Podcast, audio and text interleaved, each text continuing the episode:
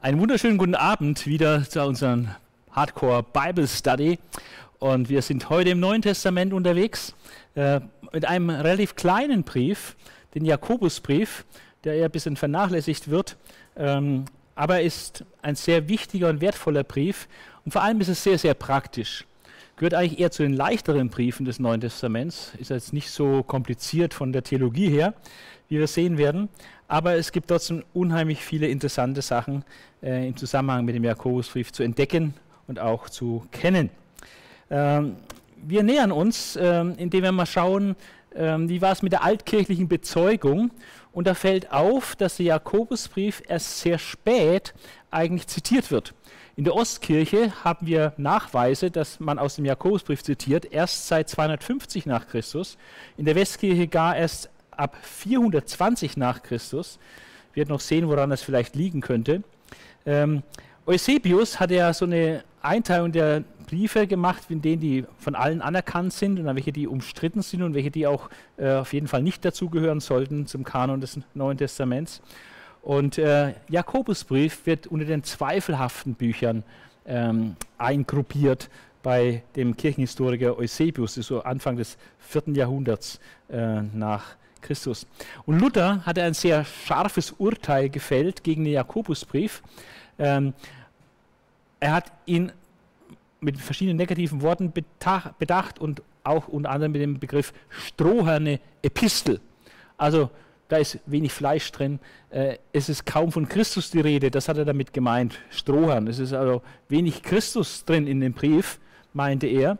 Und vor allem hat Luther gedacht, dass die Aussagen des Jakobusbriefs zur Rechtfertigung, äh, nicht aus Glauben allein, sagt Jakobus, dass diese Aussage sich völlig widerspricht mit den Aussagen des Paulus und er hat da keine Lösung gefunden und deswegen hat er sich für Paulus entschieden und auf den Jakobusbrief ein bisschen so herabgesehen. Aber er hat ihn nicht aus dem Neuen Testament verbannt, das hat er sich äh, zu Recht nicht getraut und es wäre auch ein großer Fehler gewesen. Ähm, es ist interessant, dass man den Jakobusbrief ähm, tatsächlich äh, sehr mit jüdischen Augen äh, lesen kann. Und so wurde er wahrscheinlich auch erstmal gelesen anfangs. Ähm, und man sieht einen ganz starken jüdischen Hintergrund äh, bei diesem Brief. Ähm, das sieht man an jüdischen Fachausdrücken und Ausdrucksweise. Also gleich in Kapitel 1, Vers 1, wo dann die Empfänger genannt werden, äh, die zwölf Stämme in der Diaspora. Ja, also das ist ähm, sehr jüdisch klingt das. Oder Kyrios, beziehungsweise Herr der Herrscher für Gott, äh, das ist typisch Septuaginta für Jahwe im Alten Testament, Kyrios oder Jahwe Zevaot, Herr der Herrscher.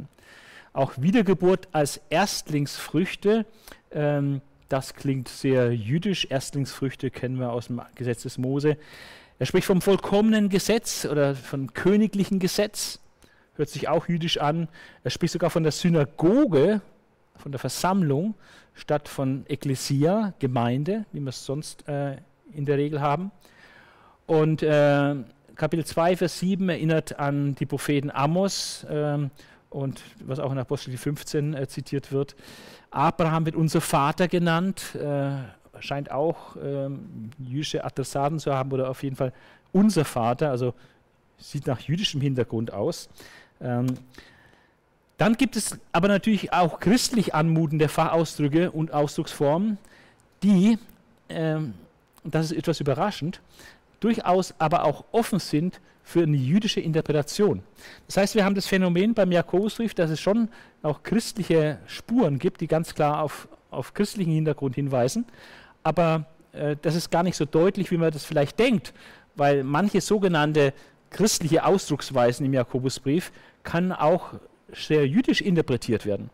Und man entdeckt das vor allem, es sind hier einige Beispiele, ähm, das, hier als Erstling der Schöpfung, das eingepflanzte Wort, das vollkommene Gesetz der Freiheit, den guten Namen dessen, dem ihr gehört. Also diese Formulierung hört sich äh, sonderbar an für jüdische Ohren. Dann das Kommen des Herrn ist nahe, natürlich auf Jesus bezogen. Ähm, das hört sich sehr, sehr christlich an, aber es ist interessant, dass Juden die jetzt nicht an Jesus glauben, diese Ausdrücke auch sehr stark jüdisch interpretieren können. Und da gibt es einen äh, interessanten Bibelkommentar, der ist jetzt ganz neu herausgekommen. Und zwar sind das jüdische Autoren, die das Neue Testament erklären. die sind nicht an Jesus gläubig, sondern einfach Juden, bewusst Juden. Aber ihnen wurde die Aufgabe gestellt, das Neue Testament zu erklären mit ihrem jüdischen Hintergrund, mit ihren jüdischen Augen oder ihrer jüdischen Brille sozusagen. Und es ist dann sehr interessant, welche Erklärungen sie geben für diese scheinbar so christlichen Ausdrücke und wie sie das einfach streng von ihrem jüdischen Hintergrund jüdisch erklären. Sehr interessant, ich kann hier aber aus Zeitgründen nicht in die Einzelheiten gehen. Ähm, jüdischer Hintergrund äh, zeigt sich auch in der Verurteilung gesellschaftlicher Sünden, äh, wie wir es auch von den AT-Propheten kennen. Also ganz typische gesellschaftliche Sünden wie Ungerechtigkeit und äh, soziale äh, Schwache werden ausgebeutet und solche Sachen äh, finden wir auch bei den AT-Propheten, hört sich auch jüdisch an. Dann werden typische Sünden der Pharisäer, Stolz, Heuchelei, Personenkult, dass da besonders Aufhebens um, um besondere hochstehende, wichtige Leute gemacht wird. Äh, das ist so typisch, klingt das nach Sünden der Pharisäer. Dann gibt es auch noch Ähnlichkeiten zu jüdischen Schriften, die nicht in der Bibel stehen, sogenannte außerkanonische jüdische Schriften. Dazu gehört Jesus Sirach, Weisheit Salomos, Psalmen Salomos, äh, wo sehr enge Verbindungslinien gezogen werden können zwischen Aussagen des Jakobusbriefs und diesen jüdischen, nicht inspirierten, nicht kanonischen Schriften. Aber das zeigt, dass der Verfasser äh, offenbar sehr stark im Judentum zu Hause war, sonst gäbe es diese engen Parallelen wohl nicht. Äh, wir haben auch Parallelen zum palästinensischen Hintergrund und Sprachgebrauch. Und das, was auch sehr auffällt, ist, dass wir abgesehen von zwei Versen, wo so eine kleine Spur von Christus drin ist, Kapitel 1, Vers 1, haben wir, es schreibt Jakobus, ein Sklave Gottes und des Herrn Jesus, des Messias. Also und des Herrn Jesus, des Messias. Und dann nochmal in Kapitel 2, Vers 1 haben wir so eine Bemerkung, meine Brüder, haltet, das, haltet den Glauben an Jesus, den Messias, unseren herrlichen Herrn, frei von jeder Parteilichkeit. Also abgesehen von diesen kleinen Spuren, wo von Jesus Christus, dem Messias, gesprochen wird, fehlt jegliche Christologie. Also, da ist gar keine Lehre über Christus drin in dem ganzen Brief. Das ist sehr erstaunlich, also wenn man das mit äh, Römerbrief vergleicht oder Hebräerbrief vergleicht, eigentlich alle Briefe des Neuen Testaments äh, haben mehr oder weniger stark ausgeprägte Christologie, aber die ist im Jakobusbrief fast nicht vorhanden. Und äh, das hat dieser jüdische Hintergrund und dieses scheinbare Fehlen einer ausgeführten Lehre von Christus äh, hat zu einer These von einem Theologen Spitter oder auch Philosoph weiter geführt. Und er hat gesagt, Jakobus ist überhaupt kein christlicher Brief. Das war seine steile These. Jakobus ist ein jüdischer Brief. Der Brief eines Juden an Juden. Ein jüdischer Brief. Und er ist nur nachträglich, weil er so viel Gutes enthält und von den Christen auch geschätzt wurde, weil er so einfach so praktisch ist und viel Gutes hat, ist er nachträglich praktisch bisschen christlich angestrichen worden äh, durch diese zwei kleinen Bemerkungen in Kapitel 1, Vers 1 und Kapitel 2, Vers 1, wo da plötzlich von Jesus Christus, dem Messias, so reingeflickt worden ist in den Brief. Und dadurch hat er so einen christlichen Anschein bekommen, dieser Brief. Aber eigentlich war das von Anfang an ein, ein jüdischer Brief.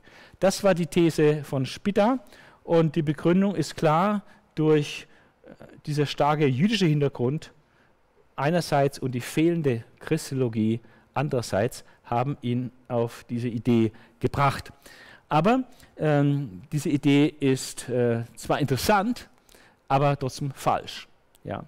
Und zwar ähm, aus äh, drei Gründen äh, ist das falsch. Einmal äh, die Manuskripte, die wir haben vom, vom Jakobusbrief, äh, es gibt keine Manuskripte, wo diese sogenannten christlichen Zusätze fehlen würden. Also alle Jakobus-Manuskripte haben diese Aussagen über Jesus Christus, den Messias, haben das drin. Also von daher kann es sich nicht auf irgendeinem Bibelmanuskript gründen mit dieser These, dass es ursprünglich gefehlt hätte, dass es ein späterer Zusatz sei. Dann kann man sagen, wenn es so wäre, wenn es ein jüdischer Brief wäre und man wollte den christianisieren, dann hätte man das doch sicherlich viel, viel deutlicher gemacht. nicht nur so zwei kleine Mini-Bemerkungen da ein, eingebaut. Das ist viel zu schwach. Man hätte da viel mehr Christologie äh, da reingepackt, um ihn zu christianisieren. Und dann äh, der dritte Grund, äh, sage ich dann der entscheidende Grund, dass es im Brief neben diesem jüdischen Hintergrund des Briefes natürlich auch tatsächlich klare Hinweise äh, auf einen christlichen Autor gibt, dass der Autor äh, ein Nachfolger Jesu ist. Äh, woran zeigt sich dieser christliche Hintergrund des Briefes? Und ähm, hier ist der Jakobusbrief ein bisschen anders als die anderen Briefe, als zum Beispiel die Paulusbriefe. Äh, die haben das nicht so stark, wie das Jakobus hat. Ähm, wir haben starke Parallelen und Bezugnahmen zur eigentlichen Lehre Jesu. Also was Jesus verkündigt hat. Stichwort Bergpredigt, Matthäus 5 bis 7, haben wir allein fünf Parallelen zwischen Bergpredigt und Jakobusbrief. Und wir haben auch noch fünf weitere Parallelen zwischen Jakobusbrief und Evangelien. Dann gibt es äh, nicht nur Parallelen zur Lehre Jesu, sondern auch Parallelen äh, zu anderen neutestamentlichen Briefen äh, in thematischer Hinsicht. Und da könnte ich jetzt auch eine Liste nennen von sechs, sieben, acht äh, thematischen Parallelen, wo das, was Jakobus anspricht, sich auch bei, bei Paulus findet, sich auch bei Petrus findet und sehr ähnlich und so. Also starke Parallelen zu anderen Texten der neutestamentlichen Briefe. Und drittens kann man argumentieren, dass äh, diese Rechtfertigungslehre, die er hat, dass äh, Rechtfertigung nicht durch Glauben allein, sondern äh, dass die Werke da auch äh, wichtig sind und zeigen, dass der Glaube echt und lebendig ist, ähm, dass das eigentlich nur verständlich wird, diese äh, Spitze dort in den Ausführungen des Jakobus, wenn man sieht, dass hier eigentlich die Rechtfertigungslehre des Paulus äh, eigentlich vorausgesetzt ist, äh, Rechtfertigung allein durch den Glauben, aber diese Rechtfertigung allein durch den Glauben auch, auch missverstanden werden kann oder auch in den falschen Hals kriegen kann, so als ob es völlig egal wäre, ob ich als Christ dann äh, gut lebe oder nicht gut lebe. Ja. Und da macht er dann Gegengewicht. Also diese Rechtfertigungslehre des Paulus ist eigentlich im Hintergrund und auf die baut er auch auf, aber er setzt eine andere Betonung, wie wir noch sehen werden. Weitere Belege für christlichen Hintergrund. Es gibt äh, spezifisch christliche Fachausdrücke und Redewendungen, ähm, auch wenn man die zum Teil äh, mit jüdischem Hintergrund erklären könnte oder auch jüdisch interpretieren könnte, so ist das nicht die natürliche oder naheliegende Erklärung. Da muss man manchmal ein bisschen sehr künstlich da argumentieren, äh, um es als jüdisch auszugeben. Das eingepflanzte Wort oder das vollkommene Gesetz der Freiheit, das sind äh, christliche Ausdrucksweisen, die wir in, im Neuen Testament finden und eigentlich nicht im Judentum so finden. Äh, Ekklesia als Bezeichnung einer Ortsgemeinde ist auch nicht die Standardbezeichnung für eine jüdische Synagoge. Ja? Äh, also das ist äh, christliche, auch christliche Ausdruck, Ekklesia, die Gemeinde und eben auch die Gemeinde am Ort. Dann die vielen thematischen äh, Parallelen zu neutestamentlichen Briefen. Hoppla, da habe ich irgendwie was, das hatte ich schon gehabt. Jetzt kommen wir zur Verfasserschaft. Wer ist dann der Verfasser äh, dieses Briefes? Der Spieler ist ja schon nicht ganz unwichtig, wer etwas geschrieben hat. Äh, wer ist der Mann oder die Person, die das geschrieben hat? Und es heißt, es schreibt Jakobus, ein Sklave Gottes und des Herrn Jesus. Es haben das Problem, dass es mehrere Jakobusse gibt im Neuen Testament und von da ist die Frage, welcher Jakobus ist hier eigentlich gemeint? Und es werden ähm, vier Verfasser eigentlich diskutiert, wer hier diesen Brief verfasst werden könnte. Ähm, meistens, äh, auch von den bibeltreuen Auslegern, wird Jakobus, der Halbbruder Jesu, als äh, Verfasser gesehen, das heißt mit diesem Jakobus identifiziert.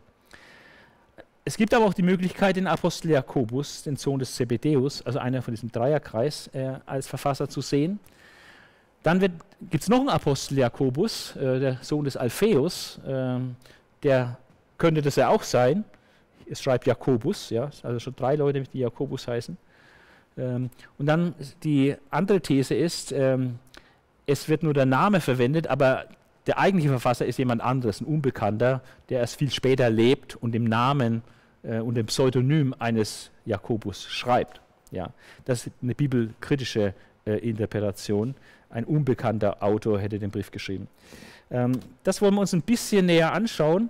Äh, es geht hier gar nicht um Spitzfindigkeiten, sondern es hilft uns auch ein bisschen mehr einzutauchen äh, in die Situation des ersten Jahrhunderts äh, nach Christus. Von daher auch wenn es vielleicht den einen oder anderen jetzt nicht so stark interessiert, äh, werden ein paar Minuten, wenige Minuten kurz darüber ein bisschen nachdenken und ein paar Sachen sehen. Es gibt Argumente für Jakobus, den Halbbruder Jesu. Äh, das erste ist die Selbstbezeichnung. Äh, er nennt sich einfach, hier schreibt Jakobus, ein Sklave Gottes. Dass er das nicht näher spezifiziert, welcher Jakobus das ist. Vor allem, dass er nicht sagt, hier schreibt Apostel Jakobus, ein Apostel Jesu Christi. Dann wäre es klar, dass es ein Apostel ist. Aber sagt nur, es schreibt Jakobus, ein Diener Jesu Christi. Also diese Selbstbezeichnung ist sehr ungewöhnlich und ähnelt auch äh, dem Beginn des Judasbriefes, erstaunlicherweise. Äh, der Judasbrief ist äh, ähnlich. Da heißt es, es schreibt Judas, ein Sklave von Jesus Christus und Bruder des Jakobus. Also das ist äh, diese beiden Judasbrief und äh, Jakobusbrief scheinen von Verwandten geschrieben zu sein. Äh, Judas, der Bruder des Jakobus, äh, wird sie übersetzt.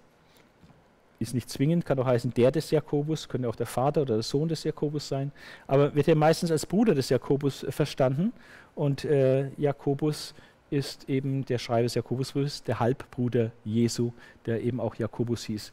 Also diese Selbstbezeichnung, er nennt sich nicht Apostel, ist aber offenbar bekannt, jeder weiß, wer gemeint ist. Und die Ähnlichkeit zu Judasbrief führt so in die Richtung, an den Halbbruder Jesu zu denken. Äh, klar ist auch, der Schreiber dieses Briefes ist ein erfahrener Seelsorger, äh, der im positiven Ton anschlägt, also kein Panikmacher, im Gegenteil ein Ermutiger. Ähm, diese schlichte Namensnennung verweist auf, darauf, dass auf jeden Fall dieser Jakobus total bekannt gewesen sein muss. Deswegen wird er nicht näher ausgeführt, näher spezifiziert. Es muss eine ganz bekannte Persönlichkeit namens Jakobus sein. Und es gibt noch mehr Leute mit Namen Jakobus im Neuen Testament, aber es gibt nur drei Leute, die wirklich bekannt sind. Nämlich äh, der Apostel Jakobus, der Sohn des Zebedeus. Es gibt noch den Apostel Jakobus Sohn des Alpheus, der aber sonst im Neuen Testament äh, nicht groß in Erscheinung tritt. Und dann äh, gibt es den Bruder äh, des Halbbruder Jesu, der Jakobus hieß, und der wahrscheinlich dieser Jakobus ist, der in der Apostelgeschichte eine große Rolle spielt, weil der Apostel Jakobus sehr früh gestorben ist. Äh, der Zebedeus Sohn Jakobus war nämlich 44 nach Christus hingerichtet worden. Und ähm, von daher scheidet er dann sehr früh aus und äh, wahrscheinlich ist der Brief nicht äh, so früh entstanden. Auch setzt der Brief voraus, dass es in der, in der Fremde eine judenchristliche Diaspora gab, also Judenchristen, judenchristliche Gemeinden. Oder, ja, ähm, und das kann auch nicht so ganz früh gewesen sein. Das hat eine gewisse Zeit gebraucht, bis äh, überhaupt das Christentum sich ausbreitete und dann judenchristliche Gemeinden irgendwo in der Diaspora existierten, an denen man dann diesen Brief überhaupt schreiben konnte. Und dann noch die auffällige Nähe zur Jesus-Tradition wird noch als Argument für den Halbbruder genommen. Das ist natürlich für den Halbbruder Jesu, Jakobus, besonders Anliegen gewesen sein könnte, äh, unbedingt äh, ganz eng an der Lehre Jesu äh, dran zu bleiben und die äh, zur Geltung zu bringen. Ja. Und deswegen sich ganz stark immer wieder auf die Lehre Jesu, was Jesus gesagt hat, zu beziehen. Äh, das wäre ein Argument für den Halbbruder Jesu. Aber man muss sagen, ähm, es gibt auch Argumente, halt. Es gibt auch Argumente für einen anderen Jakobus, zum Beispiel den Apostel Jakobus, den Sohn des Zebedeus. Ähm, klar war, er war führender Apostel zusammen mit Petrus und Johannes. es war eine Dreiergruppe. Die Zebedeus-Söhne, Johannes und Jakobus und Petrus, die drei waren äh, die, die mit Jesus am engsten in Verbindung waren. Und von daher ist er so bekannt, da braucht niemand, äh, muss, muss nicht näher erläutern. Ähm, die schlichte Namensnennung erfordert ja eine bekannte Persönlichkeit. Das wäre definitiv Jakobus, der Sohn des Zebedeus, wäre natürlich so eine bekannte Persönlichkeit. Der war natürlich auch ein erfahrener Seelsorger. Die auffällige Nähe zur Jesus-Tradition würde er auch erfüllen, äh, weil er ja äh, mit Jesus unterwegs war. Ja, die, die Jahre. Von daher kein Problem, dass er äh, nah an der Jesus-Tradition ist. Und es ist interessanterweise die Verfassertradition in der katholischen Kirche, die es hier auf den Apostel Jakobus äh, zurückführt, den Jakobusbrief.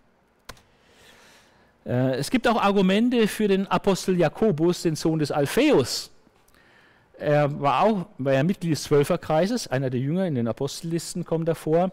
Äh, von daher schlichte Namensnennung. Äh, er war als Apostel einer der zwölf natürlich auch eine bekannte Persönlichkeit, vor allem als dann der andere Apostel Jakobus, der Sohn des Zebedeus, tot war, den Märtyrertod gestorben war, dann war er, er der einzige Apostel Jakobus. Umso leichter wäre es, den Aposteltitel wegzulassen und einfach zu sagen Jakobus. Und jeder weiß, ist der Apostel Jakobus. Ähm, ein Apostel, zuversichtlicher Ton eines erfahrenen Seelsorgers, kann man auch für den Apostel Jakobus, Sohn des Alpheus, geltend machen, dass er auffällige Nähe zur Jesus-Tradition hat. Er war mit Jesus drei Jahre unterwegs, wie der andere auch. Das interessanteste Argument ist, was äh, Robert Laird Harris bringt, ein äh, sehr, sehr äh, starker theologischer Lehrer, äh, Amerikaner, ein sehr dickes Buch geschrieben über den Inspiration and Canonicity of the Bible, also Inspiration und Kanonizität der Bibel. Das Ding ist so gut gewesen, dass es, glaube ich, äh, über 17 Auflagen erreicht hat in Amerika.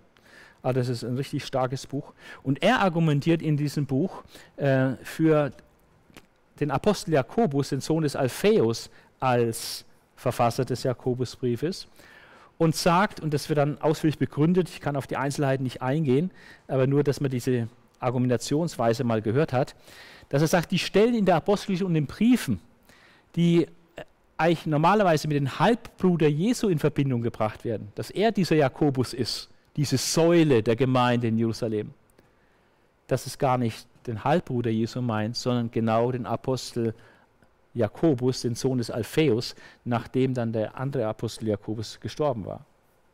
Ja. Also ähm, das ist also interessant, diese These, ähm, ähm, die Robert Laird Harris äh, hier, hier bringt. Ich schätze ihn sehr als gläubigen Mann, habe ihn auch mal genossen im Unterricht.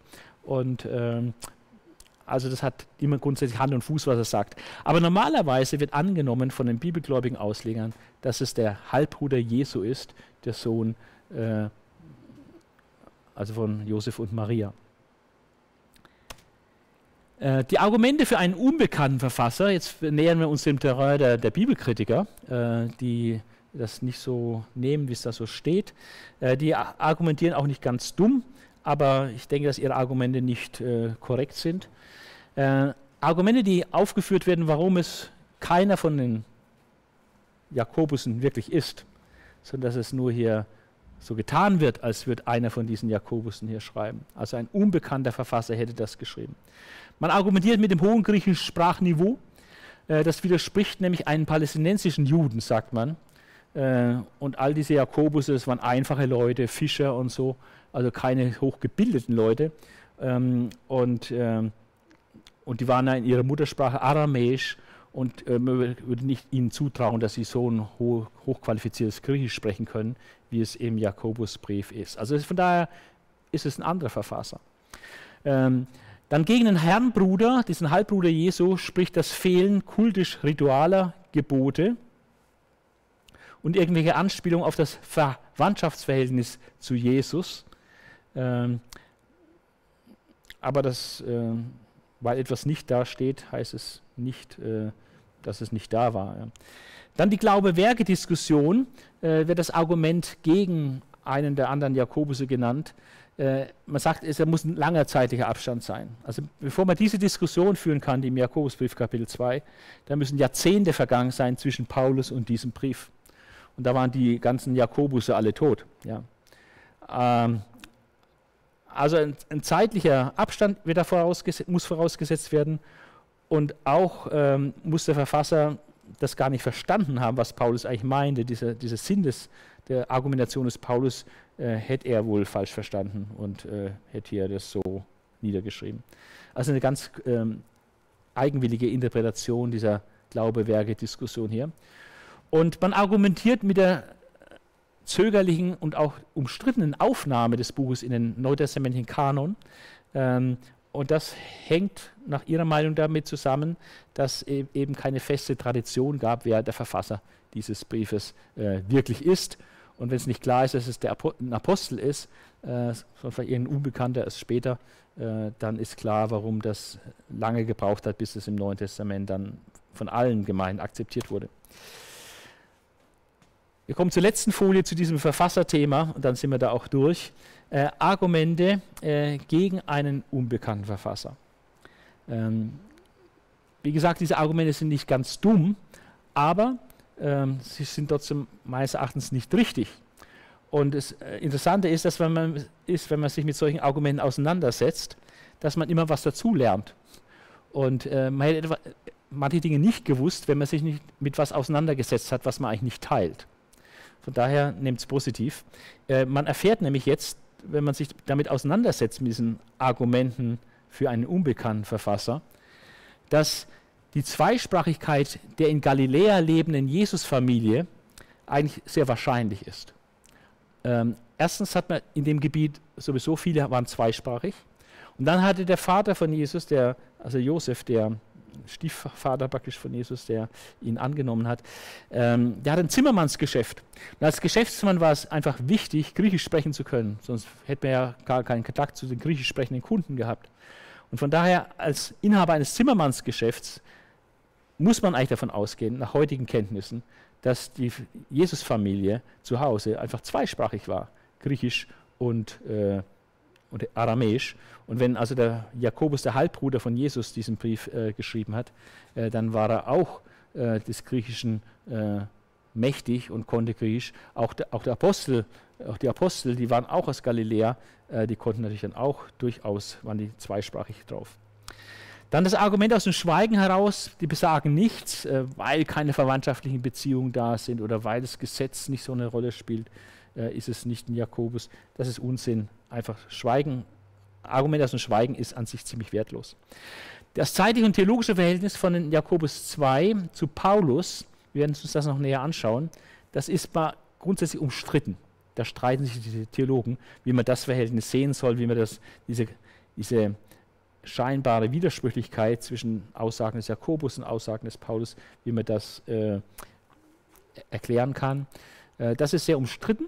Ähm, auf jeden Fall, was nicht umstritten ist, ist, dass eigentlich sehr, sehr früh, also schon in den ersten Jahren, wo auch heidenchristliche Gemeinde entstand, dass das Thema Glaube und Werke, Glaube, Gesetz, Glaubensgesetzeswerke, dass das ein Riesenthema war, wie sich das zueinander verhält. Das merkt man am Galaterbrief. Dann es gibt lateinische Schriften, also Abschriften vom Jakobusbrief. Ähm, und manche dieser Abschriften haben als Verfasserbezeichnung den Apostel Jakobus, dass der der Verfasser sei. Und andere lateinische Abschriften des, des Jakobusbriefes sagen, dass Jakobus der, der Bruder Jesu der Verfasser sei. Also es gibt zumindest in lateinischen Übersetzungen äh, sowohl die eine als auch die andere äh, Hinweise auf jeden Fall auf einen Jakobus, äh, der diesen Brief geschrieben hat. Und die katholische Auslegungstradition sieht den Apostel Jakobus als Verfasser. Ähm, das ist natürlich dann auch gegen diesen unbekannten Verfasser. Empfänger sind die Juden im Kaiserreich. Ähm, ich muss sagen, das war so eine politische Einheit, so wie die heutige EU auch so eine gewisse Einheit darstellt und man Bewegungsfreiheit äh, in, in dem ganzen Gebiet. Es schreibt Jakobus, ein Sklave Gottes und des Herrn Jesus, des Messias, an das Volk Gottes, das in der, der, in der Fremde lebt, in der Diaspora. Und damit meint er die, die Gegend äh, im gesamten Römischen Reich verstreut. Ja, das ist die Dias, Diaspora. Äh, vor allem, wenn es ursprünglich wirklich ein jüdischer Brief wäre, dann ist es umso mehr, äh, die jüdische Diaspora im Kaiserreich war natürlich bekannt. Aber ähm, wahrscheinlich äh, ist der Jakobusbrief nicht ein ursprünglich jüdischer Brief, sondern ein judenchristlicher Brief. Ja. Ähm, und so ist dieser Begriff in der Fremde, in der Diaspora, also in der Zerstreuung, ähm, hier christlich gefärbt und in einem christlichen Sinn verwendet. Also nicht für die jüdische Diaspora im Römischen Reich, sondern einfach, dass die Christen, egal wo sie verstreut sind, sind sie eigentlich hier auf Erden immer in der Fremde. Ja, sie sind nicht zu Hause, sie sind in der Fremde, in der Diaspora, in der Zerstreuung. Äh, Im Himmel sind wir dann zu Hause.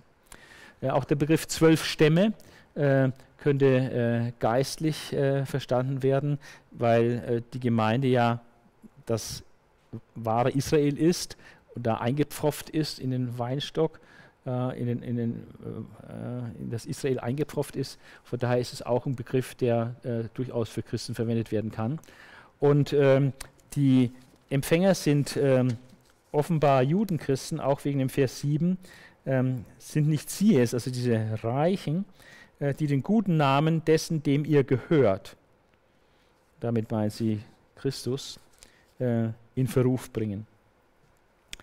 Also wahrscheinlich äh, Judenchristen in, in der Zerstreuung und wohl so auf dem Gebiet des Römischen Reiches. Anfangszeit hängt davon ab, wer wirklich der Autor ist. Ähm, der Apostel Jakobus, Sohn des Zebedeus, starb 44 nach Christus. Wenn er der Verfasser ist, dann ist er davor geschrieben.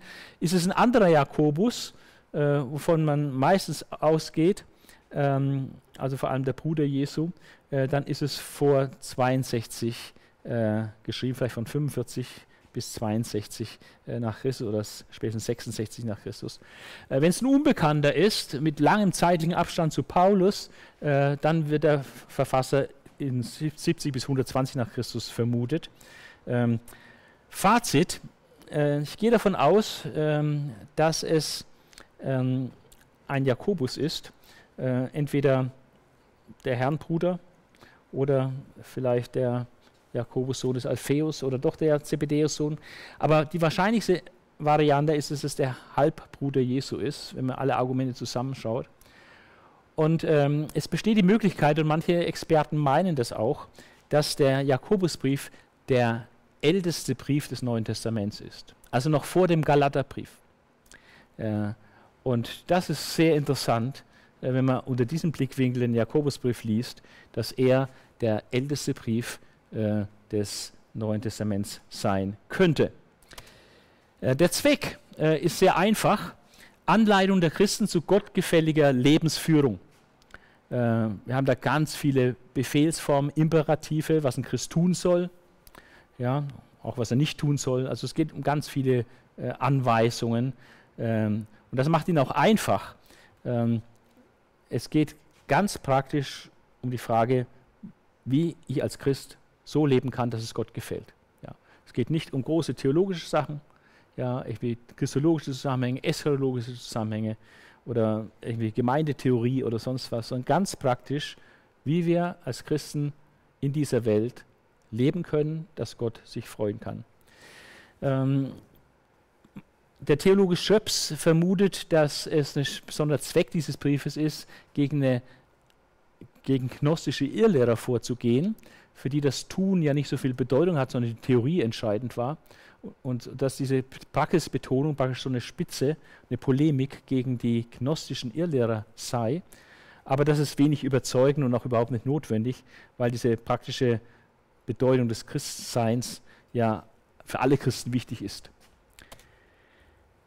Wir haben äh, ganz viele Themen in diesem Brief und äh, ich möchte bewusst gar nicht alle äh, besprechen äh, in dieser Bible Study, sondern mich auf fünf Themen konzentrieren, äh, die ich gelb markiert habe und bei den anderen nur äh, ganz kurz eine Bemerkung dazu machen. Aber die gelb markierten, das sind auf der nächsten Seite dann noch weitere, also insgesamt fünf, äh, die will ich etwas näher ausführen und dann kommen wir da auch zügig äh, durch. Ähm, es gibt etwa so etwa 14 Themen insgesamt die auf dieser Liste stehen. Einfach, wenn man so einen Brief entlang geht, äh, merkt man das immer wieder, da fängt ein neues Thema an, da fängt ein neues Thema an. Ähm, manche Themen sind sehr, sehr klein, nur ein Vers oder zwei Verse, äh, ganz kurz abgehandelt. Äh, andere haben ein paar Verse ähm, und fünf von denen sind, ähm, sage ich mal, ein bisschen gewichtiger oder die habe ich jetzt gedacht, es wäre gut, wenn ich im Rahmen von Bible Study zu diesen fünf äh, näher was sagen äh, sollte. Aber die anderen will ich nicht ganz äh, unter den Tisch fallen lassen, sondern nur kurz die Quintessenz jeweils nennen. Äh, und so gehen wir mal durch. Durch Bewährungsproben zur Reife. Ja, ähm, da fängt der Brief, so steigt der praktisch an, wenn man in, in Versuchung kommt oder in Prüfungen kommt, da soll man eigentlich sich freuen, sagt Jakobus. Ja. Denn es hat äh, positive Früchte. Ja. Äh, Proben und Bewährungsproben, äh, die könnten dafür sorgen, dass unser Glaube sich standhaft erzeigt. Und das ist Be Bewährung. Und durch die Bewährung kommen wir zur Reife. Also im Grunde genommen ist es so, wenn wir nicht Bewährungsproben haben, Prüfungen haben in unserem Leben, Herausforderungen haben in unserem Leben, dann kommt auch unser Glaube nicht zur Reife. Es war nicht immer so angenehm, geprüft zu werden, aber äh, es ist notwendig, äh, dass unser Glaube sich bewähren kann und wir zur Reife gelangen. Das genügt äh, zu diesem Thema. Das Thema Arm und Reich kommt äh, in drei verschiedenen Kapiteln vor und das möchte ich auch gesondert besprechen, deswegen äh, gehe ich weiter. Dann die Quelle der Versuchung. Ähm, es gibt Prüfungen und es gibt Versuchung. Man muss immer sehen vom Kontext, welche, welche, was meint eigentlich äh, der Verfasser, wenn er von diesem Wort spricht. Ist es eine Prüfung, äh, wo wir erprobt werden, wo wir getestet werden? Oder ist es eine Versuchung zum Bösen, dass wir in Sünde fallen? Und äh, hier in Kapitel 1, 12 folgende geht es um die Frage, äh, wenn wir äh, zur Sünde versucht werden, also verführt werden und versucht werden, dass wir sündigen, was ist davon eigentlich die Quelle? Wer ist dafür verantwortlich? Und da sagt der Verfasser ganz klar, bei dem Thema Versuchung zur Sünde ist nie Gott verantwortlich das ist nicht Gottes Methode oder Gottes Art, äh, Gottes äh, Sache, uns äh, dazu zu bringen, dass wir sündigen. Sondern die Hauptquelle, äh, wo, wenn wir zur Sünde versucht werden, ist auch nicht der Teufel, wie manche Christen denken, dass ich vom Teufel versucht werde, damit ich sündige. Nein, nein, das ist äh, so einfach ist es nicht. Es ist viel ernster. Es ist nicht der Teufel, der uns da versucht zum Bösen. Es ist es ist unser eigenes Fleisch. Es ist unsere eigene Begierde, äh, die die Ursache der Versuchung ist. Das sagt der äh, Verfasser ganz klar. Ja? Er sagt, ähm, wenn jemand in, Versuchung gerät, und damit meint er Versuchung in Richtung Sünde, dann soll er nicht sagen, Gott hat mich in Versuchung geführt. Denn Gott kann nicht vom Bösen verführt werden oder führt auch selbst niemand in Versuchung, gemeint zum Bösen, zur Sünde. Nein, jeder wird von seiner eigenen Begierde in die Falle gelockt. Von seiner eigenen Begierde. Wenn die Lust auf diese Weise schwanger geworden ist, bringt sie Sünde zur Welt. Also wenn die Lust befriedigt worden ist, ja, wenn man so, äh, wie so bei Versuchen halt zur Sünde, dann gibt man nach und dann ist die Sünde, die Versuchung schwanger geworden, gebiert die Sünde und wenn da weiterlaufen lässt, dann gebiert die Sünde auch den Tod. Ja. Also täuscht euch nicht, liebe Geschwister. Ja. Vom Vater, der Himmelsliche, vom, vom Gott, kommt das nicht. Also Versuchen zur Sünde äh, ist nicht eine Sache, in die Gott uns führt. Dann seid Täter des Wortes. Dieses Thema äh, werden wir extra behandeln. Liebe ist das königliche Gesetz. Ähm, da äh, sagt Paulus was in Versen Kapitel 2, 8 bis 13. Wenn er wirklich das königliche Gesetz in der Schrift erfüllt und dann nennt er das königliche Gesetz der Schrift. Also das, das Königsgesetz, also das Wichtigste, das Hauptgesetz Gottes. Das ist auch das, was, was Gott, Jesus gesagt hat. Jesus gefragt, was ist das höchste Gebot? Da sagt er, liebe Gott von ganzem Herzen. Ja, und das nächste ist ihm völlig gleichwertig, liebe deinen Nächsten wie dich selbst. Ja das ganze Gesetz des Mose hängt in diesen zwei Geboten. Gott lieben, deinen Nächsten lieben. Und hier wird es wieder aufgegriffen, äh, das königliche Gesetz, das, das oberste Gesetz, das, was herausragt, wird hier gesagt, wenn ihr wirklich das königliche Gesetz in der Schrift erfüllt, und das heißt, liebe deinen Nächsten wie dich selbst, dann tut ihr Recht. Ja. Und dann äh, zählt er äh, auf, äh, dass wenn man das eben nicht tut, wenn man bestimmte Menschen bevorzugt, ähm, dann äh, begeht man Sünde, wenn man den Nächsten nicht wie sich selbst äh, achtet äh, und behandelt, äh, sondern manche bevorzugt, andere äh, herabsetzt, äh, dann bricht man eigentlich das Gesetz. Ja. Also das königliche Gesetz, dieses Liebesgebot, ist das A und O. Und hat mal jemand gesagt, die Hauptsache ist, dass die Hauptsache die Hauptsache bleibt. Und da kann man nur sagen, also den anderen zu lieben wie dich selbst ist absolut eine Hauptsache im Christentum. Darum geht es im Christsein. Den anderen zu lieben wie dich selbst. Ja. Das königliche Gesetz. Dann Glaube ohne Werk ist tot, das werden wir näher anschauen. Die Macht der Zunge, äh, dieses Problem werden wir näher anschauen. Halt. Und äh, Dann teuflische oder göttliche Weisheit, die werden da gegenübergestellt. Äh, diese teuflische Weisheit heißt auch äh, irdische, menschliche, teuflische Weisheit. Also es, es kann, äh, ist immer so ein bisschen gemischt. Also es ist nicht alles vom Teufel, es ist auch manches so aus mir selber raus. Ja, also dieses irdische, menschliche, teuflische oder auf der Gegenseite die göttliche Weisheit. Und es ist klar, wenn man das dann vergleicht, ähm, dass die eine halt zu ganz bitteren Früchten führt. Da ist von Eifersucht, Eigenliebe äh, die Rede, ja, Eigenliebe, Unfriede, Gemeinheit und so. Das, solche Dinge, wenn das die Frucht ist, dann es, kommt es immer aus einer irdischen, menschlichen, teuflischen Weisheit heraus. Ja, und wenn es äh, die Quelle Gott ist, die göttliche Weisheit, die, Quelle, die Weisheit von oben, die Weisheit des Geistes, ähm, dann ist ähm, die ist rein, friedfertig, gütig, nachgiebig, voller Erbarmen und guter Früchte, unparteiisch, ohne Heuchelei. Also das sind einfach Welten dazwischen, ne? zwischen dieser menschlichen, irdischen, teuflischen Weisheit äh, und der Weisheit von oben, der, der göttlichen Weisheit.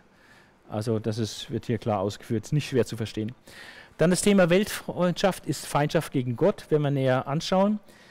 Dann nicht angeberisch sein, so prahlen ne, mit seinen beruflichen Leistungen oder so, ja, so angeben, ja, also nächstes Jahr gehen wir da und da hin und machen Geschäfte, machen Kohle, ja, und dann kommen wir wieder zurück und so. Also wenn man da so, so locker flockig da so angibt, ja, mit seinen geschäftlichen Aktivitäten. Äh, und da äh, sagt der Verfasser auch ganz klar, also das ist äh, von großem Übel, ja, dieses großtuerische Angeben mit euren Plänen. Solche Angeberei sind ausnahmslos böse, das ist nichts Gutes. Ja. Es dient dann dazu, sich selber hochzuholen, heben und die anderen irgendwie abzusetzen. Äh, und sagt, stattdessen sollte man sagen, so der Herr will und ich lebe, dann kann ich das und das und das machen. Ja. Also immer dieser Vorbehalt, ob ich überhaupt noch lebe. Mein Leben ist ein Dampf, das kann von heute auf morgen zu Ende sein. Ja. Und das sagt der Jakobus hier ganz klar. Äh, denkt dran, also ihr habt euer Leben nicht in der Hand, es ist keine Sicherheit. Ihr seid wie ein Dampf. Heute da, morgen vielleicht schon weg. Weil da diese hochtrabenden Pläne, ich würde das und das machen und das aufziehen und so weiter. Leute, gebt nicht so an. Ihr wisst nicht mal, ob er morgen noch lebt. Ja. Also mal ein bisschen bescheiden sein. Ja sagen, also wenn Gott will und wir leben, der Mensch denkt und Gott lenkt, ja, kann ganz anders gehen. Ich mache meine Pläne, Gott durchkreuzt die Pläne, kommt was ganz anderes raus. Und ich weiß nicht, wie lange ich lebe. Also wenn Gott will und wir leben, dann, okay, dann darf ich auch Pläne machen. Aber unter diesem Vorbehalt, ja, nicht da angeben mit meinen Plänen, sondern unter dem Vorbehalt, dass es Gott auch will und dass Gott mir das Leben dazu schenkt, äh, kann ich, darf ich auch bestimmte Pläne machen, aber nicht da, um anzugeben. Also nicht angeberisch sein. Dann standhaft warten auf Jesu Kommen, äh, das ist wichtig. Diese Erwartung, Jesus kommt bald, Jesus kommt zu meinen Lebzeiten äh, oder könnte zu meinen Lebzeiten kommen. Ich hoffe eigentlich darauf, dass Jesus zu meinen Lebzeiten kommt, weil das ist eigentlich das Ziel. Das Ziel unseres Lebens ist, äh, mit Jesus vereinigt zu werden, wenn er wiederkommt. Das ist der Höhepunkt unseres Lebens. Und umso besser, wenn ich noch lebe, wenn Jesus wiederkommt, dann muss ich nämlich gar nicht sterben. Und äh, von daher das Warten auf die Wiederkunft Jesu ist etwas, was in der, in der christlichen Gemeinde im ersten Jahrhundert total vorhanden war. Und nur wenn man im Wohlstand lebt und dann so viel Ablenkung hat und einem so bequem ist und alles so gut geht, dann denkt man ja, oh, Jesus soll noch nicht so schnell kommen, ich will erst noch was genießen und so. Ja, ja, aber das ist äh, nicht der Normalfall. Normalfall ist, dass es auch schwer ist, dass Christen verfolgt werden, dass man spürt, das Leben auf dieser Erde ist eigentlich ein großes Elend im Grunde genommen, wenn man genau hinschaut, ja, was es ja wirklich auch ist. Und dass eigentlich unsere Hoffnung daran besteht, dass Jesus wiederkommt und äh, die Erde endlich äh, wieder heil macht. Ja. Also von daher sollen wir warten auf die Wiederkunft Jesu, in dieser Haltung leben und auch standhaft sein, nicht aufgeben, sich nicht ablenken lassen, sondern, äh, und dann nimmt er Beispiele auch, ähm, wie äh, zum Beispiel die Propheten, die da ausgeharrt haben und standhaft waren, oder die Standhaftigkeit Hiobs. Ja, Hiob, ja, der so unendlich viel leiden musste und trotzdem standhaft war und äh, ausgeharrt hat, durchgehalten hat. Und so sollen auch wir, wie, wie die Propheten und wie Hiob, äh, sollen wir auch standhaft warten in allen äh, Unsicherheiten des Lebens, allen Unwägbarkeiten, in allen Schwierigkeiten auf die Wiederkunft Jesu. Dann schwört nicht, das ist so ein ganz kurzer Imperativ, nur Kapitel 5, Vers 12. Vor allem aber lasst das schwören, liebe Geschwister. Schwört weder beim Himmel noch bei der Erde noch sonst ein Eid. Lasst vielmehr euer Ja ein Ja sein, euer Nein ein Nein. Ihr wollt doch nicht dem Gericht verfallen. Also manche Christen haben das interpretiert, äh, dass ein Christ nie und unter keinen Umständen irgendwo schwören darf, auch nicht vor Gericht. Er weigert sich grundsätzlich zu schwören. Sie fragen, ob das wirklich gemeint ist hier, dass man auch vor Gericht oder bei Amts, beim Amtseid oder so nicht schwören darf, so, so war mir Gott helfe, ja, solche Sachen. Äh, ob das damit gemeint ist, ich glaube nicht unbedingt, dass das damit gemeint ist, sondern eher dieses leichtfertige Schwören, oh, ich schwöre dir, und dann sagt man irgendwas und hat es gar nicht durchdacht dieses leichtfertige Schwören. Und das, um das zu vermeiden, soll man am besten überhaupt nicht so, so, so drauf sein, dauernd zu schwören.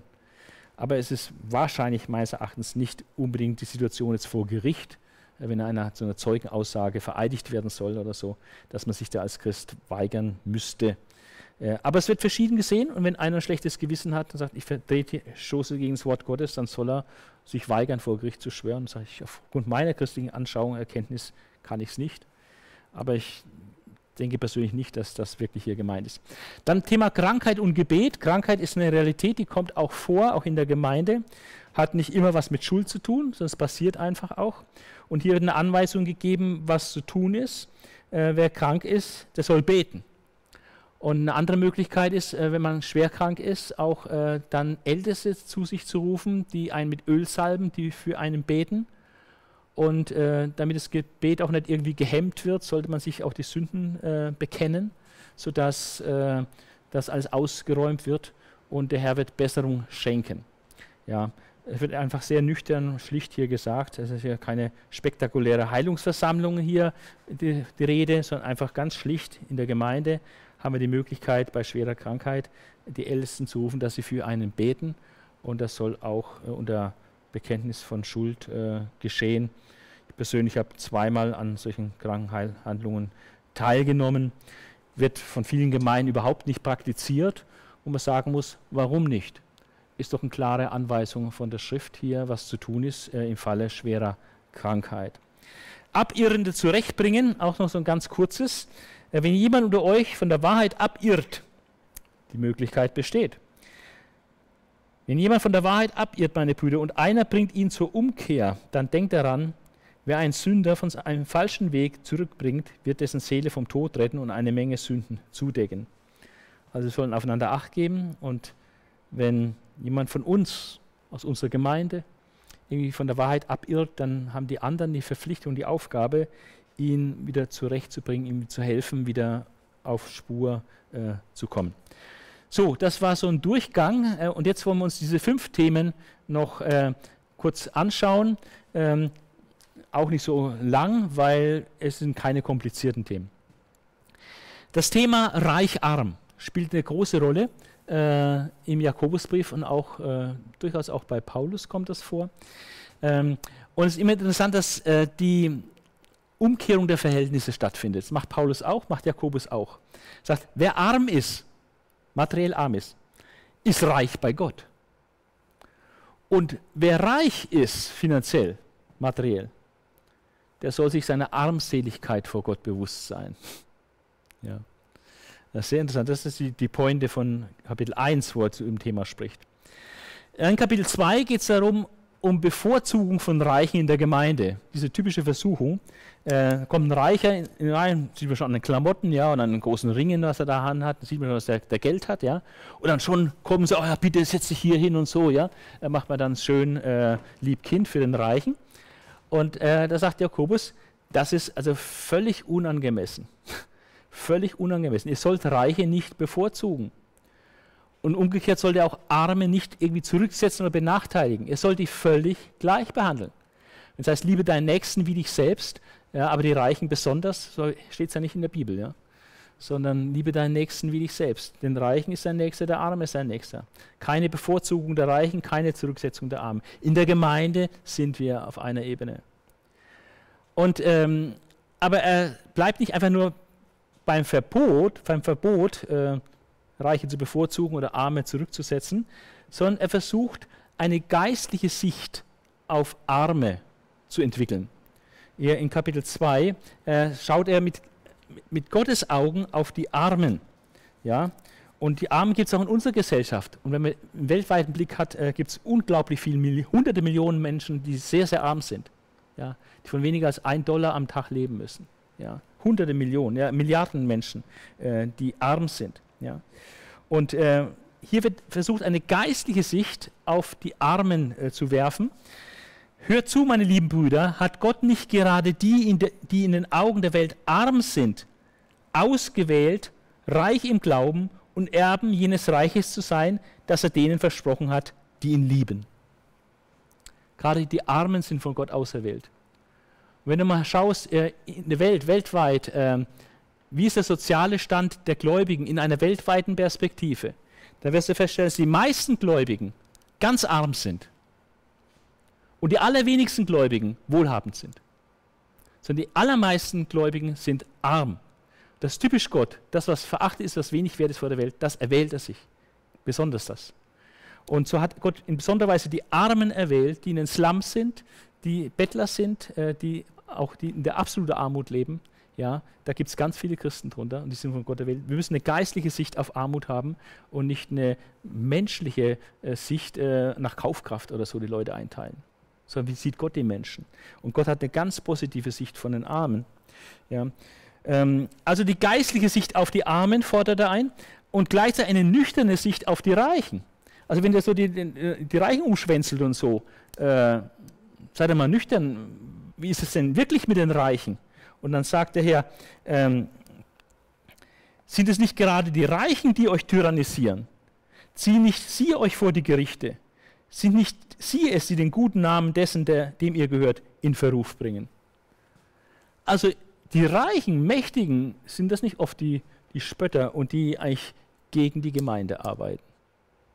Also wir brauchen eine geistliche Sicht auf die Armen und eine nüchterne Sicht auf die Reichen und nicht denken, ah, da kommt ein Reicher in die Gemeinde, jetzt geht es aufwärts mit uns, weil ein Reicher da ist. Ja? Das wäre völlig unsinnig. Und dann setzt er noch eins drauf in Kapitel 5, Kapitel 1 bis 6. Äh, da spricht er von dem zukünftigen Elend der Reichen. Er meint jetzt da natürlich Reiche, die jetzt äh, nicht an Gott glauben, die zwar reich sind, aber arm im Glauben, ja, kein Glauben haben. Und da, äh, die haben ein zukünftiges Elend, äh, was auf, auf sie wartet. Ja, von wegen äh, ewiger Wohlstand oder so, sondern ein großes zukünftiges Elend. Und dann führt er auch die Sünden der Reichen auf in Kapitel 5, was da so typisch ist. Und das ist, der Schrei der Arbeiter ist vor dem Herrn, den Allmächtigen, gekommen. Weil vielmals ist der Reichtum der Reichen, kommt zustande, weil sie Tausende und Zehntausende Menschen ausbeuten, buchstäblich ausbeuten. Und dadurch scheffeln sie ihren Reichtum. Und das führt zu, zum Schreien und Rufen der Ausgebeuteten letztlich rufen sie Gott damit um Hilfe an. Und Gott erbarmt sich auch dieser armen, ausgebeuteten. Also soziale Ungerechtigkeit ist äh, oft ein Merkmal des Verhaltens der Reichen und was ihren Reichtum fördert und äh, auch hervorbringt. Ähm, egal, ob du Oligarchen in Ost oder West anschaust, äh, vielfach ist der Reichtum von Einzelnen auf, auf ähm, Betrug oder auch auf Ausbeutung aufgebaut. Äh, und das ist eine schlimme Sache. Und wenn sie sich nicht bekehren, die Reichen, dann wird dieser ganze Reichtum nichts nützen, sondern eine, ein schreckliches Elend wartet auf sie. Ähm, ihre Kleider werden zu Motten, euer Gold und Silber wird verrostet sein, ja, und äh, die ganzen Reichtümer, die sie gehortet haben, ja, die wird das Feuer fressen. Ja. Also das ist nichts Nachhaltiges, wenn du reich bist aber arm im Blick auf den Glauben. Das war Thema Reich arm.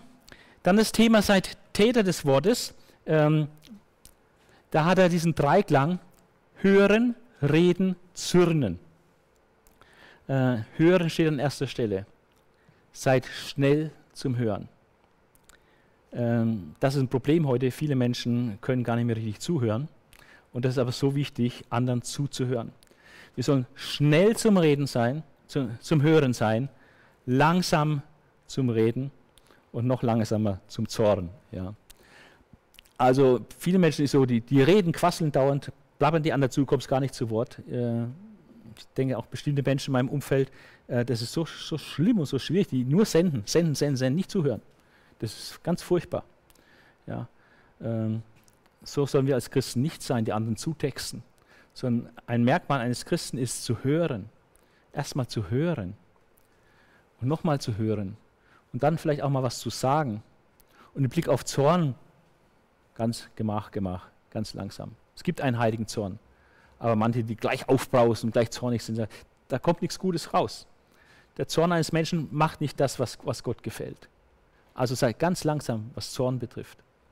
Aber hören, da seid schnell. Dann seid auf, seid, nehmt das Wort auf, also das Wort Gottes äh, aufnehmen. Äh, 1 Vers 21 ähm, ist hier äh, sehr schönes Aussage hier. Ähm, Legt deshalb jede Gemeinheit, alle Bosheit von euch ab und nehmt das Wort, das in euch hineingepflanzt wurde. Also ist praktisch schon in uns drin, ist eingepflanzt durch das Evangelium. Nehmt es bereitwillig auf, denn das hat die Macht, euch zu retten. Also das Wort aufnehmen ist so der erste Schritt. Dieses Wort hat Macht zu retten. Aber, und das ist die Pointe hier bei diesem Thema, bei diesem Abschnitt, das Wort nur aufzunehmen, zu empfangen, das nützt noch nichts. Das ist noch nicht zielführend. Sondern es geht letztlich darum, dieses Wort, was wir aufgenommen haben, dann auch zu tun. Wir müssen das Wort tun. Es geht um Umsetzung. Also lernen ist ja gut, aber wenn wir nichts umsetzen, dann ist es besser, du lernst nicht so viel. Ja? Äh, es muss auch einen Output geben, nicht nur Input. Ja, ewig lernen, lernen, lernen. Wenn es keinen Output gibt, ist es sogar schädlich. Ja? Wir müssen das Wort tun. Und am besten, das, was wir gerade gelernt haben, am besten gleich tun. Das ist das Allerbeste. Und damit beginnen umzusetzen. Wenn wir nämlich nur hören, das wäre der totale Selbstbetrug, sagt er. Vers 22 bis 40. Da betrügen wir uns selbst, wenn wir das hören, aber nicht tun. Das nützt überhaupt nichts. Selbstbetrug. Stattdessen geht es darum, dieses Wort zu vertiefen, vor Augen zu haben, nicht zu vergessen, immer daran zu denken, präsent zu haben. Das Wort muss in uns leben. Ja? Wir müssen es vertiefen, vor Augen haben, uns vor Augen stellen, damit rechnen, wir nicht vergessen. Ja? Und solche Leute preist er selig. Nicht die, die es hören, aber nicht tun. Sondern wir müssen das Wort hören, vertiefen, vor Augen haben, dran denken und äh, dann äh, wird es auch umgesetzt im Leben. Äh, das ist so wichtig. Und ähm, in Vers 26 äh, von Kapitel 1 sagt dann, wenn jemand sich einbildet, Gott zu dienen, aber seine Zunge nicht im Zaum hält, der macht sich selbst etwas vor. Also der Lackmustest, ja, der Schnelltest der Schnelltest, ob du Gott wirklich dienst. Schau mal einfach, was du so mit deiner Zunge alles anrichtest am Tag. Ja. Dein Reden wird zeigen, wie effektiv du Gott wirklich dienst. Also was, was redest du ja für einen Stuss oft daher? Ja, äh, was geht aus deinem Mund heraus? Und ähm, die Zunge in Zaum zu halten, ist, ist sehr, sehr wichtig. Und ähm, wenn man sich einbildet, Gott zu dienen und kann die eigene Zunge nicht beherrschen und sagt da Sachen, was einfach nur, nur schlimm ist, ja, dann durch den Dienst eigentlich durchstreichen. Ja. Ähm, und dann ist er ganz praktisch, sagt er, dieses Tun des Wortes, was heißt das ganz konkret? Und er sagt, das ist sehr konkret, ganz einfach. Wer Gott dem Vater wirklich gefallen will, Du willst alles sagen, ja? willst du Gott gefallen? Ja, ich will Gott gefallen. Willst du Gott gefallen? Ja, ich will Gott gefallen. Okay, wenn du Gott wirklich gefallen sollst, willst, dann mach folgendes. Helfe der Hilfe Waisen und Witwen in ihrer Not und beschütze sich nicht am Treiben der Welt. Also, Besuchsdienst, Hilfeleistung, Waisen, Witwen, Schwache in der Gesellschaft, denen beistehen. Flüchtlinge könnten wir ergänzen. Wo auch immer. Wo auch immer Alte, Einsame, Schwache, ja, denen helfen. Es geht nicht um groß theologisch darum reden, sondern vielleicht mal einen Besuch machen. Das ist dann viel mehr wert. Ja. Also diese praktische Seite, wir müssen tun des Wort, Täter des Wortes werden. Das Wort muss getan werden, muss umgesetzt werden. Ganz praktisch in solchen Sachen sich um Menschen kümmern, äh, die am unteren Ende in der äh, Rangordnung stehen, die schwach sind, die Hilfe brauchen und gleichzeitig uns auch rein äh, bewahren äh, vor äh, diesen weltlichen Sachen. Glaube ohne Werke ist tot. Äh, die Textaussage, äh, es ist eigentlich das theologische Thema jetzt in diesem Ding, aber es ist nicht, nicht wirklich kompliziert. Die Textaussage ist, dass der Glaube ohne Werke nicht retten kann. Paulus hat gesagt, äh, wir werden errettet allein durch den Glauben. Und jetzt sagt Jakobus, Glaube ohne Werke kann nicht retten. Sondern Glaube ohne Werke, wenn, wenn da keine Werke hinterherkommen, dann ist der Glaube tot, sagt er dreimal, dass der Glaube tot ist. Vers 17, Vers 20, Vers 26. Und zeigt es anhand einer materiellen Not, ein ganz praktisches Beispiel, da kommen Leute, die sind bedürftig, die haben nichts zu essen, haben nichts zu trinken, haben keine Klamotten zum Anziehen, die kommen und du sagst, oh, der Herr segne euch, er gebe euch zu essen und gebe zu trinken, dann machst du die Tür zu. Ja. Leute, das ist nicht ein Unding, ja, es geht gar nicht. Ja. Wenn du äh, ihn sagst, der Herr segne dich und so, und, aber du hilfst ihm nicht, das passt einfach nicht. Und damit zeigt er, äh, der Glaube äh, muss sich irgendwie in Werken natürlich äußern. Also hat Werke zur Folge, das ist ganz zwangsläufig. Ein Glaubensnachweis ohne Werke geht gar nicht. Du kannst gar nicht demonstrieren, dass du glaubst, wenn nicht irgendwas dabei rauskommt an Werken sondern das, der Glaubensnachweis ergeht, zeigt sich an deinen Werken, durch Werke. Vers 18. Und er sagt, ähm, das bloße Anerkenntnis, dass Gott existiert, ich glaube an Gott, ich glaube, dass Gott existiert.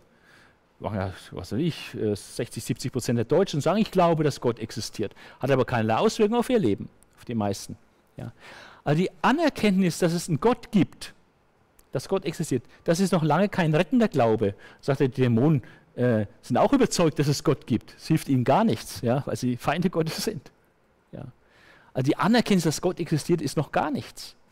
Äh, natürlich ist wichtig, dass man glaubt, dass es Gott gibt, aber das rettet einen noch nicht, zu glauben, dass Gott existiert. Man muss äh, ihm vertrauen, dass er mich auch rettet. Und das hat dann auch Werke zur Folge. Und dann bringt er Beispiele aus dem Alten Testament. Äh, das Standardbeispiel, was da immer wieder gebracht wird, ist durch Abraham, weil Abraham der Vater des Glaubens ist. Und jetzt sagt er etwas Überraschendes, was jemand, der, der Paulus gelesen hat, äh, natürlich äh, sofort auffällt. Was?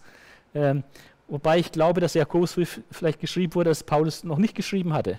Also als wir den Römerbrief, Galaterbrief noch nicht hatten, wo Paulus sagte, dass der Mensch allein durch Glauben gerecht wird. Äh, das war noch gar nicht schriftlich fixiert. Paulus hat es zwar schon gelehrt, aber es war nicht schriftlich fixiert, meine ich, weil der Jakobusbrief wahrscheinlich vorher geschrieben ist. Aber Jakobus sagt interessante Aussage, Abraham wurde durch Taten gerecht. Nicht aus Glauben allein, weil sein Tun seinen Glauben vollendete. Das ist so die Formulierung, die er bringt. Sein Tun, seine Taten haben seinen Glauben, den er vorher hatte, vollendet. So ist er nicht durch Glauben allein gerecht worden, sondern durch Glauben, die dann durch Taten demonstriert wurden und das hat, hat seinen Glauben vollendet. Und er verwendet äh, praktisch drei Schriftstellen, die er hier äh, ausschlachtet. Das eine ist 1. Mose 22, die Opferung Isaaks. Das ist diese Heldentat Abrahams. Wo nirgendwo sagt es, zeigt sein Glauben deutlicher als bei der Opferung Isaaks. Und äh, verweist auf die Opferung Isaaks, dass sich hier bei der Opferung Isaaks das Zusammenwirken von Glauben und Werken zeigt bei Abraham. Dass äh, der Glaube, der schon früher da war, aber in der Opferung Isaaks zeigt sich er und es gehört zusammen. Glaube und Werke gehören zusammen.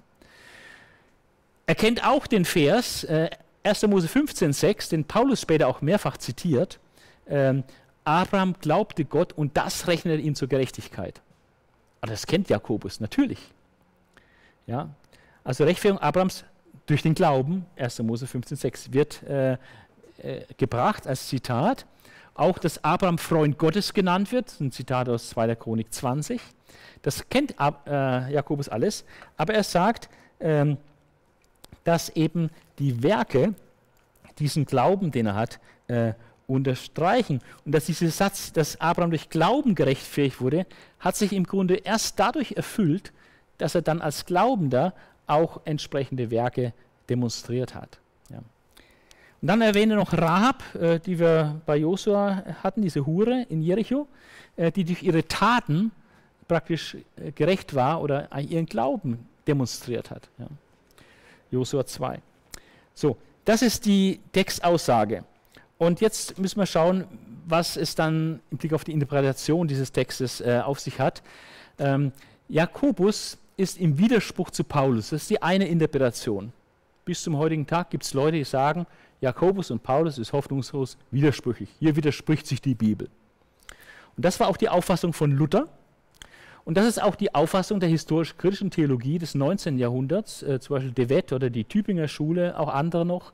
Äh, die haben die Meinung gehabt, Jakobus ähm, ist, ähm, ist, widerspricht hier Paulus, ist von daher falsche Lehre, äh, geht auch nicht auf irgendeinen Jakobus zurück, sondern das ist nur so ein Pseudograph, also so ein Pseudepigraph, also äh, tut so, als ob er der wäre, aber ist ein Unbekannter. Und im Grunde genommen steht dieses Buch Jakobus fälschlicherweise im Neuen Testament, sollte eigentlich entfernt sein, widerspricht Paulus.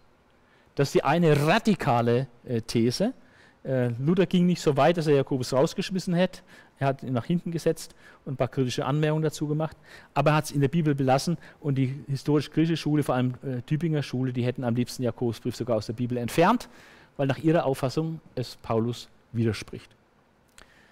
Ähm, in der neueren historisch-griechischen Forschung ähm, sieht man das nicht so als krassen Widerspruch, sondern sagt, dass Jakobus eigentlich eine Antwort gibt auf ein Zerrbild der paulinischen Rechtfertigungslehre.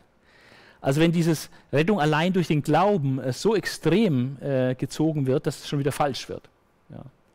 Ulrich Wilkins ist da ein bekannter Theologieprofessor im 20. Jahrhundert und er setzt, geht davon aus, dass Jakobus zeitlich einen großen Abstand hat zu Paulus, also erst lange nach 70, äh, vielleicht bis erst 120 nach Christus verfasst worden ist oder am Ende des ersten Jahrhunderts verfasst worden ist und ein Zerrbild, eine Fehl, eine totale falsche Überspitzung des paulinischen äh, Rechtfertigungslehre praktisch bekämpft oder be eine Antwort darauf gibt. Ähm, beide Interpretationen sind nicht wirklich zufriedenstellend. Äh, und jetzt möchte ich eine äh, zufriedenstellende vorstellen. Ähm, und zwar, man sieht hier äh, im bibeltreuen Lager und auch bei anderen historisch-christlichen Theologen sieht man ähm, nicht ein Zerrbild, was hier bekämpft wird, auch nicht einen unversöhnlichen Widerspruch, sondern man sagt, äh, es gibt eine unterschiedliche Stoßrichtung von Paulus und Jakobus. Äh, die sprechen in ganz unterschiedliche Situationen hinein. Ähm, auch wenn sich das widersprüchlich anhört, ist es nicht wirklich widersprüchlich, weil sie verschiedene Dinge meinen. Und äh, ich denke, dass es ein sehr, sehr guter Ansatz ist, äh, zu sagen, dass Paulus in seiner Rechtfertigungslehre einen streng theologischen Blickwinkel einnimmt. Typisch, Paulus ist auch der totale Theologe, ja. Also der Inbegriff eines Theologen ist Paulus. Ja. Und er sagt, Paulus zielt auf die Stellung des Menschen vor Gott, dass man vor Gott gerecht ist. Und diese Stellung vor Gott erlangt man einzig und allein durch den Glauben, durch das Vertrauen. Das ist theologisch korrekt. Und Paulus bekämpft eine Fehlhaltung in seinen Briefen. Ähm, und da geht es vor Gott punkten zu wollen, also äh, indem man Gesetzeswerke anführt, ohne Christus.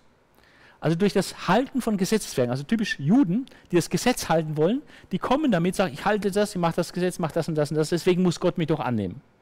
Das ist seine Stoßrichtung. Und er sagt, das geht nicht. Rettung nicht durch Gesetzeswerke, Rettung allein durch den Glauben. Ja. Das funktioniert nicht, mit Gesetzeswerken vor Gott punkten zu können. Ohne Christus funktioniert es nicht. Wir müssen allein durch den Glauben können wir in die Stellung vor Gott kommen, die uns gerecht macht. Das ist der theologische Blickwinkel und der ist 100% korrekt. Jakobus in seiner Rechtfertigungslehre, in seinem Brief, hat aber einen ganz anderen Blickwinkel. Er hat einen rein praktischen Blickwinkel. Und er zielt auf die Umsetzung im, im Leben eines Christen. Er zielt auf das Sichtbarwerden eines lebendigen Glaubens im Alltag. Woran erkenne ich, dass dein Glaube echt ist, dass dein Glaube wirklich da ist? Und, ähm, und der Glaube wird eben nur dann sichtbar, wenn er sich auch in entsprechenden Werken äußert.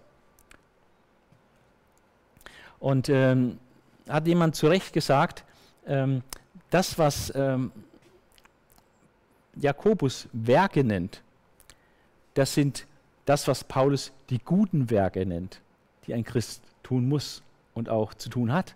äh, sich natürlich aus seinem Christsein ergeben, dass er dann gute Werke tut. Und äh, Paulus ermahnte auch, dass wir fleißig sein sollen, gute Werke zu üben. Also er ist gar nicht gegen gute Werke, aber er ist gegen Gesetzeswerke als Mittel, um vor Gott gerecht dazustehen. Das funktioniert nicht. Ja. Also Jakobus zielt auf das Sichtbarwerden des, Sichtbarwerden des lebendigen Glaubens im Alltag und das geht eben nur, indem Werke sich zeigen. Und äh, wenn er von Glauben spricht äh, und ähm, dann sagt er auch, es geht, er bekämpft praktisch die Haltung einer toten Rechtgläubigkeit. So, Glaube an die Existenz Gottes, das ist kein rettender Glaube. Ja. Äh, das ist zwar richtig, es gibt nur einen Gott, aber wenn du nicht wirklich vertraust, mit deiner ganzen Existenz auf das Erlösungswerk Jesu vertraust, dann nützt dir dieser Glaube, dass Gott existiert, gar nichts. Ja. Das ist tote Rechtgläubigkeit. Also, wenn man genau nimmt, ähm, ist da nicht äh, wirklich ein Widerspruch zwischen Paulus und Jakobus, auch wenn es auf den ersten Blick vielleicht so einen Anschein haben mag, sondern die haben ganz unterschiedliche Stoßrichtungen. Paulus schaut sehr theologisch drauf, verwendet auch die Begriffe Glaube und Werke ein bisschen anders als Jakobus. Und äh, Jakobus schaut sehr, sehr praktisch drauf, äh, was das für Alltagsrelevanz hat. Das vorletzte Thema, die Macht der Zunge, äh, beginnt mit der hohen Verantwortung der Lehrer, dass wir, weil Lehrern auch viel gegeben ist, die hohe Erkenntnis haben und auch dann die Auswirkungen ihres Dienstes natürlich viele andere beeinflusst und prägt. Deswegen werden Lehrer eine, ein besonders strenges Gericht auch vor Gott erfahren, müssen sich da sehr rechtfertigen für das, was sie gelehrt haben weil sie könnten ja auch viele in die Irre führen und das muss vermieden werden. Deswegen soll nicht jeder sich nach einem Lehramt ausstrecken, nach einem Lehrdienst. Ähm, wir haben als Lehrer haben vor Gott eine besondere Verantwortung und das wird hier gesagt. Und ähm, Vollkommenheit zeigt sich eigentlich, wenn wir auch in der Rede äh, eben keine großen Fehler begehen. Wir alle begehen Fehler, aber in dem, was wir sagen und verkünden, ähm, da zeigt sich, äh, eigentlich Vollkommenheit, wenn man auch wirklich Herr ist über seine Zunge. Und so kommt auf das Stichwort die Macht der Zunge und ähm, kommt dann zu den Ausführungen, wo es dann über diese Zunge geht und die Wirkung der Zunge. Und der Jakobus macht äh, ein paar tolle Beispiele und sagt, es gibt auch in der, in der, in der Welt, in der Natur, gibt es äh, kleine Dinge oft, die eine große Auswirkung haben. Das Beispiel Zaumzeug. Zaumzeug, ganz klein, aber es lenkt große Pferde. Oder ein kleines Ruder, es lenkt große Schiffe.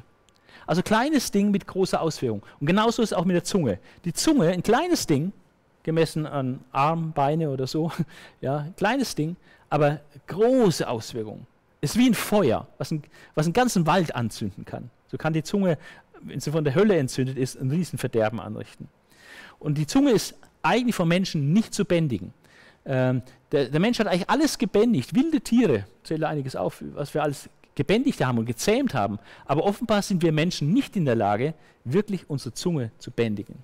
Deswegen passieren so viele Verletzungen mit der Zunge. Ja. Und auch als Christen können wir andere verletzen äh, durch unsere Zunge. Und, ähm, und die Zunge, sagt er, das ist ein Ding, das produziert zum Teil inakzeptable Gegensätze. Inakzeptable Gegensätze. Mit der Zunge preisen wir Gott und mit der gleichen Zunge fluchen wir einen Menschen und der Mensch ist das Ebenbild Gottes. Also, wir preisen Gott und die gleiche Zunge flucht dem Ebenbild Gottes. Das ist irre, ja? Und sagt er, so ist es praktisch in der ganzen Natur nicht, in der Schöpfung nicht, ja? Eine Wasserquelle bringt die süßes und saures Wasser hervor bitteres, giftiges. Oder ein Feigenbaum, bringt er außer Feigen noch was hervor? Oliven? Nein, natürlich nicht. Ein Weinstock, kann man da Feigen ernten? Nein, natürlich nicht, nur, nur, nur Weinbeeren. Und eine Salzquelle, Salz wird als etwas Positives gesehen, weil es ja für die Aufbewahrung von Sachen wichtig ist. Also eine Salzquelle ähm, hat die dann auch was, äh, kann die Süßwasser geben? Äh, nein. Also die, die Dinge sind klar in der Natur da wird nicht das Gegensätzliche auch produziert. Aber die Zunge, äh, die hat das Potenzial, Gott zu preisen und, das, und im Ebenbild Gottes zu fluchen. Deswegen müssen wir sehr, sehr aufpassen und eine sehr hohe Priorität darauf setzen, dass wir unser Reden, unser Reden in den Griff kriegen und nicht andere verletzen, dummes Gerede oder verletzendes Gerede oder eben Menschen fluchen oder sie äh, herabqualifizieren mit Worten. Ja, all das sind Dinge, das passt dann nicht äh, zum Lob Gottes in der Celebration. Ne? Das ist irgendwie, das gehört, passt nicht zusammen. Wir sind beim letzten Thema, ähm, Weltfreundschaft oder Freundschaft mit der Welt ist automatisch Feindschaft gegen Gott. Also man kann nicht auf beiden Seiten hinken, also entweder bin ich bei dem einen äh, oder bei dem anderen. Und äh,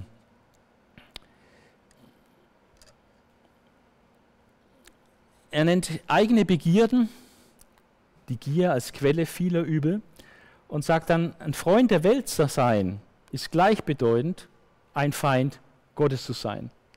Und das ist aber schlecht, weil Gott eifert, er hat uns seinen Geist gegeben und er eifert, dass der Geist, der in uns ist, äh, nicht so mit der Welt sympathisiert. Ja, das, das passt nicht zusammen. Ja, deswegen äh, tut es nicht gut, wenn wir weltförmig leben wollen, ja, aber den Geist Gottes in uns haben.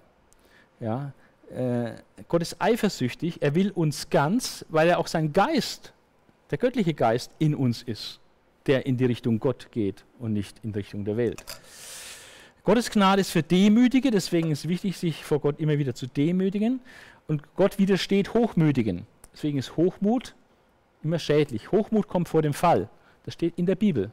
Bibelvers, der in Deutsch auch zum Sprichwort geworden ist. Und das stimmt auch. Hochmut kommt vor dem Fall. Aber den Demütigen gibt Gott Gnade.